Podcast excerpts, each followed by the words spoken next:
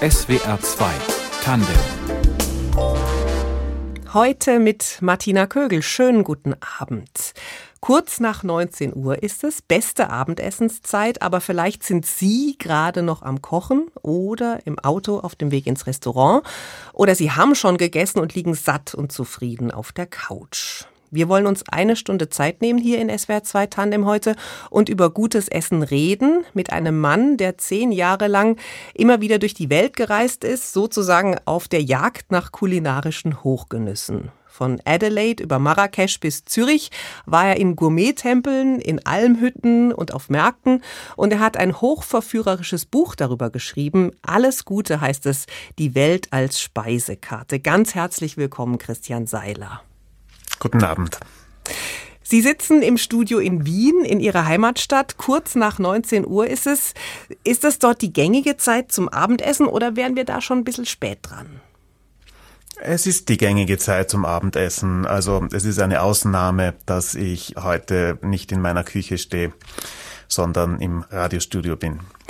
Also normalerweise kann man um 19 Uhr in Wien gut ausgehen und kriegt dann auch noch einen Tisch? Das kommt darauf an, wo man hingeht. Das ist eigentlich wie überall auf der Welt. Man muss, wenn man an die richtig guten Orte gehen will, ein bisschen vorplanen, außer man kennt auch die Hintertüren in die richtigen Lokale und zu den richtigen Tischen. Und da kann man dann manchmal sachte dran klopfen. Genau. Es gibt eine Sache, die müssen wir, glaube ich, gleich hier am Anfang klären. Wer Ihnen so richtig den Appetit verderben will, der nennt Sie Gastrokritiker. Warum dreht sich Ihnen da der Magen um?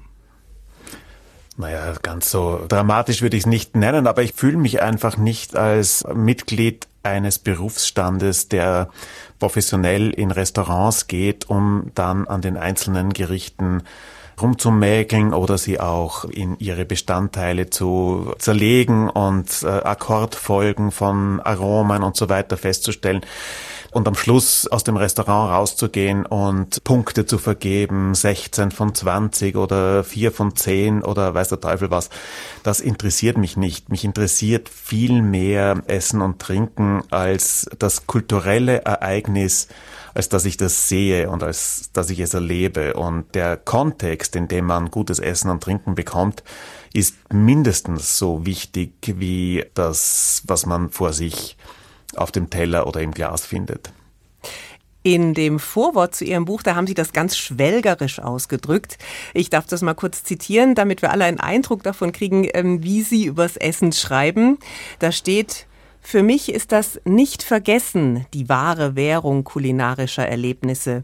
Nur die Augen schließen und das Bild, den Duft, die Temperatur, die Textur der Speise heraufbeschwören, ihren Zauber, den freundlichen Schock, den sie ausgelöst hat, das Erstaunen, den Schauer, die Zustimmung, das Glück, vielleicht sogar die Hintergrundmusik, als dieser eine Bissen gerade unvergesslich wurde. Und jetzt müssen Sie mir sagen, woran Sie gerade denken. ja, das ist schön, es von einer professionellen Stimme vorgelesen zu bekommen. Finde ich, klingt ganz gut eigentlich. Aber ich denke da an viele verschiedene Dinge, die so passiert sind.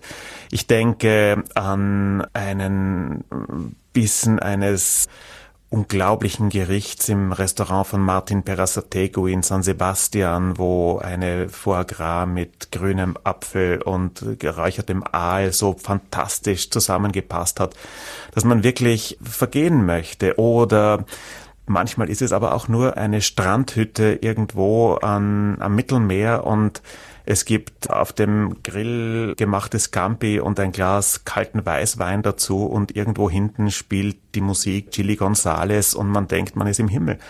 Und so zwischen diesen Amplituden bewegt sich das. Ich finde, die Spitzenküche und die, und die sogenannte einfache Küche, die haben ja viel mehr gemeinsam, als man denken möchte ein fantastisches Sauerteigbrot mit dick Butter und ein paar Salzflocken drauf ist eine Delikatesse. Darüber braucht man überhaupt nicht diskutieren. Und wenn man diese Erlebnisse miteinander vergleicht, kommt man eigentlich immer auf denselben Punkt, auf die Emotion, die, die einen durchflutet. Und ich finde, das ist auch die Währung, mit der man bezahlt. Wenn man wirklich froh wird durch ein Stück Brot, durch eine Suppe, durch eine Speise, durch ein Glas Wein, durch einen Schluck Champagner, durch ein Glas, äh, durch einen Schluck frischen Bergwassers, dann ist Essen und Trinken in Vollendung, hat, hat in Vollendung stattgefunden. In Ihrem Buch, ich habe es bereits erwähnt, das sind Texte aus zehn Jahren Reisen und Essen zusammengestellt. Ein 800 Seiten Wälzer ist es geworden, in dem man sich aufs Schönste verirren kann. Mir ist es auf jeden Fall passiert. Gleich am Anfang im Kapitel Adelaide, Australien, da nehmen Sie uns Leser mit auf einen ziemlich irren Trip zu einem Kochexzentriker. Der hat Ihnen grüne Ameisen angeboten, frischen Seeigel und Känguru-Shoyu. Und Sie haben das alles probiert? Ja klar, ich meine, der Jackson Frillo, der Mann, bei dem ich da zu Gast war, das ist ein großartiger Schotte, den es nach Australien verschlagen hat und der sich dort um die Küche der Ureinwohner kümmert und das mit sehr, sehr viel Herzblut macht. Und der hat auf diesen Expeditionen unglaublich interessante Dinge kennengelernt und das hat er jetzt geteilt mit seinen Gästen und er hat mich damals in seine Küche geholt und, und, hat mir zum Beispiel gezeigt, wie diese Ameisensäure funktioniert. Die nimmt man dann so zu sich, dass man ein paar dieser ungefähr ein bis eineinhalb Zentimeter großen Ameisen auf die Hand nimmt, sie zerdrückt und oh dann schaut, was übrig bleibt. Und das ist ein sehr fruchtiger, saurer Geschmack, sehr gut. Und das Känguru Shoyo, das war überhaupt eine Offenbarung. Das war Kängurufleisch, das über längere Zeit fermentiert wurde und dann eine klare Flüssigkeit ausgebildet hat. Da konnte nicht mal der Koch selbst sagen, was für physiologische Prozesse da stattgefunden haben, aber geschmeckt hat's großartig, da waren wir uns einig. Inzwischen ist dieser Jockson Frillo in Australien so eine Art Promi-Koch, aber Sie konnten richtig Zeit mit ihm verbringen. Sie sind mit ihm gewandert, haben, ich glaube, Macadamia-Nüsse gepflückt und Wein probiert. Sie suchen nach solchen Begegnungen, das zieht sich durchs ganze Buch. Warum, was begreifen Sie da, was Ihnen wichtig ist? Ich habe das Gefühl, dass bei allen kulinarischen Begegnungen äh, dass es ganz wichtig ist, ein bisschen hinter die Kulissen zu blicken. Das heißt, in ein Restaurant zu gehen, wie ich das schon eingangs gesagt habe, in ein Restaurant zu gehen, einen Teller anzuschauen und ihn zu beurteilen und dann wieder zu gehen, sagt dir viel zu wenig über das, was du hier erlebt hast. Es gibt gewisse Dinge, wo Informationen, Emotionen, Hintergründe einfach ganz andere Welten eröffnen. Und ich suche das, ich nehme mir die Zeit dafür und ich treffe dann auch immer wieder auf Leute, die sich auch dafür interessieren, das, was sie machen, in dem größeren Kontext zu zeigen. Die nehmen sich Zeit, die gehen mit dir an Orte, die ihnen gefallen, die ihnen wichtig sind, weil ja ihr Umfeld auch immer wieder entscheidend dafür ist, zu verstehen, was sie selbst machen. Und das sind natürlich unglaublich interessante Begegnungen. Das ist auch ein Grund, warum ich zum Beispiel nie zu Weinproben gehe, wo mehr als ein Produzent seine Sachen ausstellt, weil ich kann mir nicht so viele verschiedene Geschmäcker und Aromen merken und ich mag sie auch nicht in der gängigen Weinsprache scheinbar objektivieren, sondern ich versuche zu erleben, wie ein Winzer seine Weine macht. Er soll mir zeigen, wo die Rebstöcke stehen. Er soll mir erklären, wie er sie bearbeitet. Ich möchte dann wissen, wie die Weine zu dem werden, was ich dann in der Flasche und im Glas vorfinde. Das bringt viel mehr Information und Emotion ins Spiel und dann fühle ich mich langsam in der Lage, über sowas zu schreiben. Christian Seiler, Autor von Alles Gute, die Welt als Speisekarte, ist unser Gast. Texte über kulinarische Reisen aus zehn Jahren sind darin versammelt. Geboren sind Sie, Herr Seiler, 1961 in Wien. Kulinarisch sozialisiert worden sind Sie mit der Kochkunst Ihrer Oma. Die stammt aus Schlesien und hat Sie nach der Schule immer bekocht. Was gab's denn da? Es gab eigentlich jede Woche einen identischen Speiseplan. Bratkartoffeln und Augsburger Würstel, böhmischen Apfelauflauf, eine Kartoffelsuppe mit Knackwurst. Das gab's eigentlich dann immer von Montag bis Samstag durchgehend. Am, am Wochenende gab's dann Schweinsbraten. Irgendwas davon, was Sie sich heute selbst manchmal noch machen oder ist das Vergangenheit? Ja, also mein Schweinsbraten ist natürlich etwas, was man hier und da mal macht, wenn man eine größere Zahl an Gästen hat. Aber insgesamt habe ich schon das Gefühl, dass diese sehr, sehr bodenständige Küche, die ich damals sehr, sehr geliebt habe, dass die ein Teil meiner Kindheit, aber nicht mehr unbedingt Teil meiner Gegenwart ist. Sie sind Wiener, Sie wohnen in Wien, Sie sitzen gerade im Studio in Wien. Ich habe die ganze Zeit, ich kann mir nicht helfen, vor meinem inneren Auge ein Wiener Schnitzel. Und ähm, mhm. wen sollte ich fragen, wenn ich Sie? Brauche ich einen Geheimtipp und viel Geld, wenn ich in Wien ein gutes Schnitzel essen will? Oder kann ich da ganz optimistisch in irgendein Wirtshaus reingehen? Das ist eine vielschichtige Frage. ähm, Sie brauchen nicht sehr viel Geld, wobei wir dann, und das ist ein Thema, über das ich immer wieder spreche, immer definieren müssen, was ist viel Geld und wofür muss man Geld ausgeben. Das Wiener Schnitzel ist klassisch ein Stück Kalbfleisch von der Kalbsnuss, von der Kalbsschale. Das ist ein gutes, sehr gutes Stück Fleisch. Das heißt, man kann das nicht ganz günstig irgendwo kaufen, wenn man darauf vertraut, dass es gutes Fleisch sein soll. Ansonsten, äh, das, was weiter damit passiert, ist relativ einfach, aber natürlich in den Details herausfordernd. Man muss es mehlen, man muss es durch verschlagenes Ei ziehen, man muss es mit Semmelbrösel panieren, die eine gewisse Größe nicht überschreiten dürfen und man muss das Schnitzel dann auf anständige Weise soufflieren, das heißt in siedendem Fett herausbacken, wie man in Wien sagt. Und da gibt es natürlich auch ähm, philosophische Streitigkeiten darüber, welches Fett das sein soll. Darf das Pflanzenöl sein? Eher nicht. Darf das Butterschmalz sein? Ja, aber eigentlich ist die ideale Lösung Schweineschmalz. Das sorgt dafür, dass die Panade dann wirklich knusprig ist und gleichzeitig die Form annimmt, die zeigt, ob so ein Schnitzel in der Pfanne richtig behandelt wurde. Ein ideales Wiener Schnitzel sollte so Falten haben wie die Stirn eines besorgten Mopses. Ich habe mal gehört, das soll Wellen schlagen wie die Donau, aber das mit dem Mops ist auch schön. Ja, der Mops stimmt, stimmt viel, viel, das ist viel genauer getroffen. Kleinere Falten, genau. Ja. Und wo gehe ich jetzt hin in Wien? Es gibt inzwischen ein paar Restaurants, die sich das perfekte Schnitzel auf die Fahnen schreiben. Ich kenne ein Restaurant, das ist eigentlich mein Lieblingstipp für ein sehr, sehr gutes Wiener Schnitzel. Das heißt Meißel und Schaden. Das ist an der Ringstraße, kostet auch nicht viel Geld, ist absolut empfehlenswert. Und das, was, was man dort wählen kann, ist nämlich nicht nur welches Fleisch möchte ich haben, sondern eben auch in welchem Fett wird das äh, Schnitzel dann zubereitet. Wie gesagt, mein Tipp Schweineschmalz. Wenn Ihnen das zu deftig ist, Butterschmalz, Pflanzenöl eher nicht. Wie viele Texte haben Sie eigentlich schon über Wiener Schnitzel geschrieben? Es werden mehr als zwei sein.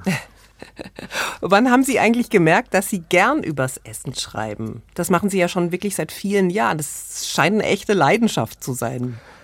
Na ja, klar. Ich meine, ich bin ja ein Autor, der sich aussuchen kann, worüber er schreibt. Ich bin nicht als äh, Fresskritiker oder kulinarischer Journalist auf die Welt gekommen, sondern ich habe einige Jahre als Kulturredakteur zuständig für Literatur und Musik gearbeitet, bevor ich dann für ein paar Jahre Chefredakteur von einem Nachrichtenmagazin war.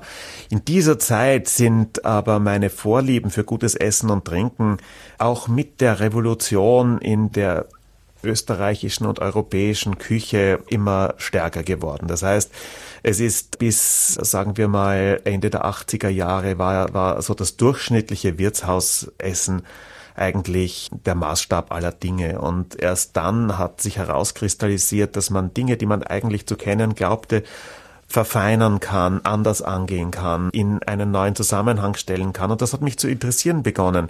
Und als ich dann so ein bisschen Einblick in verschiedene kulinarische Werkstätten gekriegt habe, habe ich dann auch begonnen, darüber nachzudenken, wie man das vermitteln kann. Und ich bin da auf einen recht interessanten Punkt gekommen, nämlich dass das Schreiben über, über Essen und Trinken nicht ganz unähnlich ist dem Schreiben über Musik. Du musst einem Leser etwas erklären, was er im Moment nicht hören, schmecken oder riechen kann. Und diese Art von Bildersprache, das Suchen nach Metaphern, nach Beschreibungen, nach emotionalen Vermittlungen, das hat mich sehr herausgefordert und das ist dann zu meiner auch beruflichen Leidenschaft geworden. Und eine ganz besondere Herausforderung beim Formulieren und Worte finden, ja. Kommen wir nochmal zu Ihrem Buch Alles Gute, die Welt als Speisekarte. Äh, da gibt es einen Text, der heißt Der perfekte Tag Essen im Himmel. Das ist ja ein großes Wort. Sie beschreiben äh, für sich da den kulinarisch idealen Tag und der beginnt mit einem Frühstück in Nordschweden im Fäviken. Was gab's da? Was hat Sie da so vom Stuhl gehauen? Fäviken ist ein für Gourmets und kulinarisch interessierte Menschen ein stehender Begriff. Es ist ein ehemaliges Elchjagdhaus, also in Mittelschweden, so 30 Kilometer von Aare entfernt, aber wirklich ziemlich im Nowhere. Man muss da vom nächsten Flughafen dann anderthalb Stunden mit dem Taxi hinfahren. Es gibt keine Verbindungen. Dort hat ein schwedischer Koch namens Magnus Nilsson ein Restaurant eröffnet, wo maximal zwölf bis 14 Menschen pro Abend essen können. Die reisen aus aller Welt an. Das ist ein, ein jeder, der sich wirklich für gehobene Küche interessiert, war dort irgendwann mal dort. Ich auch. Und es war interessant und spannend und hat mir Spaß gemacht, aber mich nicht vom Hocker gehaut, bis ich am nächsten Morgen das Frühstück dort bekommen habe, wo es eine ganz, ganz einfache Auswahl von Lebensmitteln gegeben hat, unter anderem eine Butter, die mir so unvergesslich geworden ist, weil sie, weil sie wirklich tiefgelb war, also schon ganz käsig gelb, aber von einem unglaublich intensiven Geschmack. Es gab Sauerteigbrot, es gab eingelegten Fisch, es gab eine selbstgemachte Salami und ein paar weitere Milchprodukte, Joghurt und die verschiedenen, wie es im Norden üblich ist, die, die verschiedenen Rahmsorten mit immer mehr und mehr Fettgehalt. Das war in diesem Ambiente, ich glaube, ich war ein allein oder noch mit einem zweiten Tisch in, in, in diesem Blockhaus frühstücken. Das war ungeheuer. Das, äh, das ist eine, ein Erlebnis, das ich nie vergessen werde. An Ihrem perfekten Tag, so haben Sie das in einem Ihrer Texte geschrieben, würden Sie zum Mittagessen in eine Strandbaracke in Südfrankreich gehen. Biquet heißt die. Ähm, was gab es da, was Sie so begeistert hat? Biquet Plage, das ist ein, ein unglaublich netter Ort. Das ist eine wirklich aus behelfsmäßigen Gerüststangen aufgebaute Bar am Mittelmeer in Südfrankreich. Dort wird eigentlich garküchenmäßig gekocht und dort gibt es dann Muscheln mit Ingwer und eine schöne Auswahl an südfranzösischen oder nordspanischen Weißweinen. Und du sitzt dort und hast die Füße im Sand und isst diese unglaublich aromatischen Muscheln und denkst dir, ja, so, so, so kann es sein, wenn man, wenn man am richtigen Ort zur richtigen Zeit ist. Wie finden Sie eigentlich solche Orte? Sind das alles Tipps, die Sie von irgendjemandem gekriegt haben oder trauen Sie sich auch einfach mal in irgendeine Bretterbaracke rein, wo die am Wegesrand liegt sozusagen? Die Bretterbaracke muss schon irgendetwas können, damit ich mich dort reintraue. Und das heißt, da gibt's ein paar Koeffizienten. Entweder dort wird tolle Musik gespielt, die mir gefällt, das zieht mich da rein. Oder du merkst ja auch schon recht schnell, wie so eine Küche duftet. Und wenn dort einfach gegrillt oder auf einer Flamme was in der Pfanne gekocht wird, dann kann ich das schon mal verführerisch finden und, äh, und ausprobieren. Aber Insgesamt bin ich eigentlich ein sehr gut vorbereiteter Reisender, weil obwohl ich viel unterwegs bin, habe ich doch vor Ort nie so viel Zeit, dass ich mich über die Peripherie ins Zentrum der kulinarischen Ereignisse vorarbeiten kann, dass ich also zu viel Zeit darauf verwenden kann, um an Orten zu essen, die mich eigentlich nicht interessieren. Und deswegen schaue ich schon sehr drauf, dass ich im Vorfeld weiß, wo ich hingehen werde. In der Regel mache ich das über die Tipps von Freunden oder über Freunde von Freunden. Ich habe da auch schon ein ganz gutes Netzwerk, wo, wo ich nachfragen kann. Ich bin nächste Woche in Tokio oder, oder was weiß ich wo oder in, in Straßburg, wo soll ich hingehen, was muss ich jetzt reservieren, wo kann ich einfach reinlaufen und so. Das ist eigentlich mein Vorgehen auf die professionellen Guides und Internetseiten, die mir Essen und Trinken empfehlen, verzichte ich nach Möglichkeit gerne. blättern wir noch ein bisschen weiter in Ihrem Buch an ein Mittagessen, an das ich mich noch sehr gut erinnere. Das ist ein Fleischgericht, das auf den Azoren zubereitet wurde. Dafür musste der Topf stundenlang in ein Erdloch versenkt werden und dann über Vulkanhitze garen. Äh, war das dann wirklich lecker, habe ich mich gefragt, oder war das vor allem spektakulär? Meine Erinnerung ist, dass es wirklich spektakulär war. Es war schon auch gut, aber nicht in allen Schichten. Das ist ja ein riesiger Topf mit einem Durchmesser von vielleicht einem halben Meter, wo verschiedene Fleischsorten von Schwein über Huhn und Rind mit ein bisschen Kohlgemüse und Kartoffeln und anderen Gemüsesorten vermengt und geschichtet wird. Und je nachdem, von wo dir dann gerade geschöpft wird, schmeckt's besser oder weniger gut. Also es ist ein, ein unglaubliches Gericht, weil dieser schwefelige Dampf, in dem es wirklich stundenlang gegart wird, es wird sozusagen eingegraben in drei Meter Tiefe an einer, an einer Kette und dann oben dicht verschlossen, der macht das Ganze schon sehr, sehr speziell. Also man würde sofort merken, dass das Gericht so zubereitet wurde. Aber es war auf jeden Fall den Versuch wert. Den Versuch wert, das ist ein gutes Stichwort. Ich habe mich gefragt, was halten Sie eigentlich von der deutschen Küche? Darüber haben wir bisher sozusagen vornehm geschwiegen. In Ihrem Buch taucht es ja schon auf, gelegentlich. Ja. Ja, also es gibt Ausprägungen der deutschen Küche, die ich sehr liebe. Also wann immer ich in München bin, ich bin regelmäßig da, wird Weißwurst in der Gastwirtschaft Großmarkthalle gegessen, weil das einfach die beste Weißwurst ist, die man irgendwo auf der Welt bekommen kann. Und das ist ja deutsches Essen, oder? Ja, doch. Und Currywurst haben Sie auch gelobt äh, in dem Text über Berlin, ist mir aufgefallen. Ja, ja das ist jetzt nicht ein, ein wirkliches Lieblingsessen von mir, aber wenn man in Berlin ist und sich dort rumtreibt, dann muss man auch mal eine Currywurst kochen, äh, nicht kochen, probieren und zwar eigentlich besser, als ich erwartet hatte. Sie lobpreisen sogar an einer Stelle den Pfälzer Saumagen, allerdings eine Variante, die Sie in Berlin gegessen haben. Ja, da habe ich äh, nach einem sehr ausführlichen Gespräch mit dem Weinkritiker Stuart Pickard die Empfehlung gekriegt, dort in die Pfälzer Weinstuben zu gehen. Stuart hat es eigentlich deswegen empfohlen, weil es dort eine fantastische Weinkarte gibt.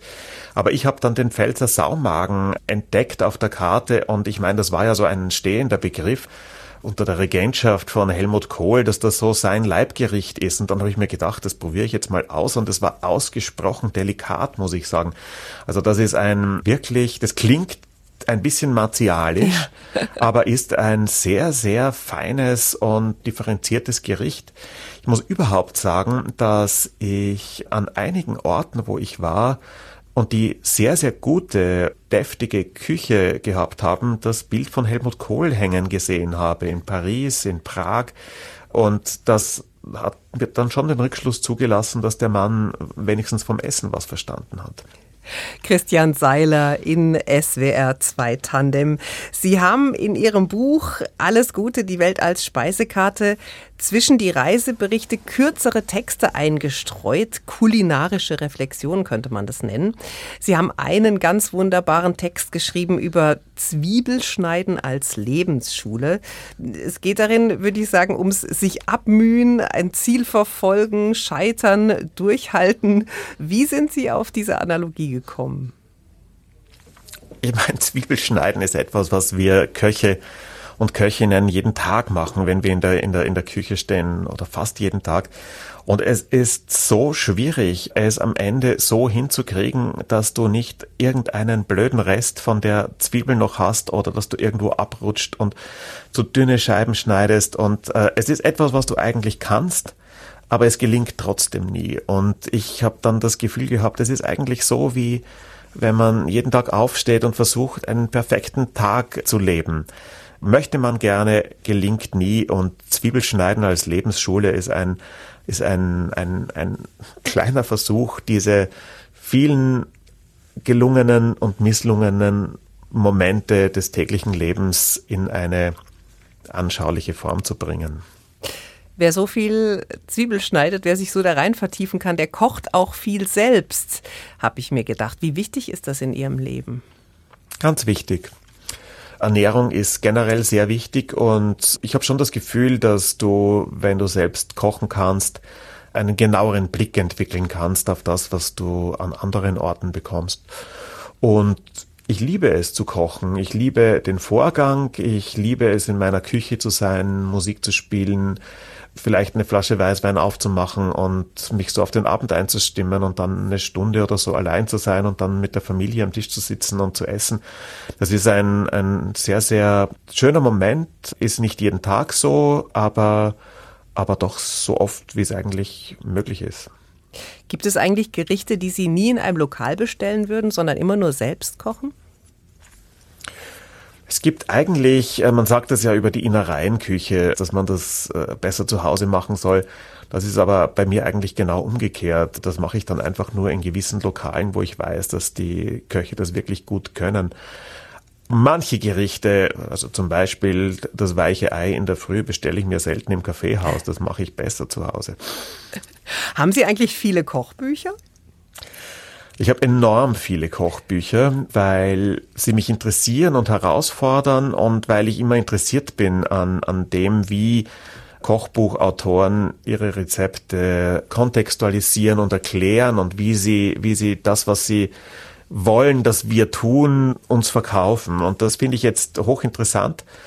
Es ist aber so, dass ich habe ein großes Regal, ich habe ein paar hundert Kochbücher sicher, aber ich habe die, die ich wirklich brauche, das ist eine Handvoll, die stehen bei mir in der Küche und die schauen auch so aus, als ob sie in der Küche stehen.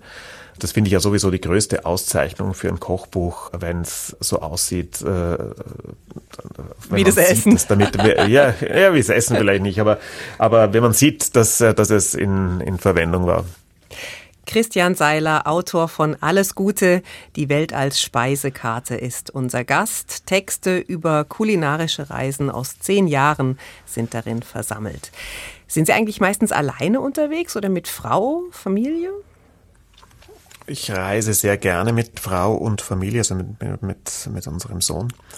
Aber das ist immer nach Gelegenheit verschieden. Aber nachdem ich mir viele dieser Reiseziele ja selbst aussuche, kann ich mir auch aussuchen, mit wem ich unterwegs bin.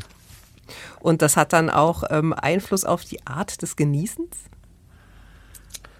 Ja, natürlich. Es ist ein großer Unterschied, ob du in einer großen Runde an einem Tisch sitzt oder ob du allein bist. Wenn ich zum Beispiel jetzt Aufträge habe und über ein Restaurant schreiben soll oder über eine Stadt schreiben soll, dann reise ich allein, weil auch das Essen allein, das lässt einen eine andere Konzentration auf das, was du erlebst, zu, als das, wenn du, wenn du jetzt mit Kollegen oder mit der Familie unterwegs bist. Ich habe das ganz gern, allein in einem Restaurant zu sitzen und wirklich mit, so wie es, wie es der, äh, der Meditationsmeister sagen würde, im Hier und Jetzt zu sein aber natürlich ist es auch ganz wunderbar, in einer größeren Runde über das zu reden, was man gerade erlebt. Und deswegen bin ich dann auch nicht nur mit der Familie, sondern auch mit Freunden, die auch in dieser Branche sind, Köche, Restaurantleiter oder so, mit denen ich befreundet bin. Mit denen reise ich auch. An Ihrem kulinarisch perfekten Tag, so haben Sie geschrieben, gibt es am Nachmittag Tee. Wo gibt's ja. den? Ja, also Tee spielt eine große Rolle in meinem Leben, aber der High Tea, wie man ihn entweder in den großen englischen Hotels bekommt, im Dorchester zum Beispiel, oder eben im Peninsula Hotel in, in Hongkong, wo es wirklich die großartigsten Sandwiches und Scones gegeben hat, die ich je bekommen habe. In Hongkong? Das ist eine, in Hongkong, ja. Mhm. Das ist eine sehr schöne Erinnerung. Die dort in diesem Hotel, die sind auf jeden Fall britischer als die Briten und das wird auf eine Weise zelebriert, wie sonst nur das Kabuki-Theater in Japan. Das ist ein, ein, ein tolles Erlebnis. Und, äh, aber Sie machen sich auch zu Hause am Nachmittag mal einen Tee, kein Kaffee? Kaffee ist ein eigenes Kapitel. Ich finde eben, Kaffee zu Hause ist ein, eine, eine ganz, ganz schwierige Sache weil um einen wirklich guten Espresso zu machen, brauchst du eine so gute Maschine und einen so hohen Umlauf an Wasser, dass erst der zehnte oder zwölfte Espresso so ist, wie ich mir den vorstelle. Da arbeite ich dann lieber im Ausnahmefall mit der Espressomaschine zum Schrauben, wenn ich unbedingt Kaffee möchte und bescheide mich sonst mit Tee. Den kann ich nämlich. Der Tee. Bei den 54 kulinarischen Reisen, die Sie in Ihrem Buch beschrieben haben, da fehlen die großen Teenationen noch, Indien, Sri Lanka. Aber in Japan, da waren Sie und Sie haben Matcha-Tee getrunken. Allerdings, wenn ich es recht verstanden habe, von einer Stärke, wie es ihn bei uns nicht gibt. Ja, ich war in einer Teehandlung in Kyoto und dort gab es eine so unglaubliche Auswahl an Grünteesorten und Matcha, dass ich dann dort die Kellnerin gefragt habe, naja, was empfehlen Sie denn? Und die hat natürlich gleich die maximale Dosis empfohlen. Und das war so, dass, äh, dass, dass eine derartige Explosion an, an Kraft und, und Bitterkeit war, dass ich Herzklopfen gekriegt habe. Also da habe ich dann wirklich gedacht, das ist ein Genuss, an den ich mich langsamer annähern muss. Und ich habe dann nochmal etwas von der, von der Kinderseite dieser Teekarte bestellt. Das war dann sehr toll. Okay, Tee haben wir zu uns genommen. Zeit jetzt für das perfekte Abendessen. Das findet für Sie trotz aller exotischer Essenserfahrungen, die Sie auch gemacht haben, in Venedig statt, beim Italiener. Und da raten sie sogar dazu, doppelte Pasta-Portionen zu bestellen, auch wenn es völlig unitalienisch ist.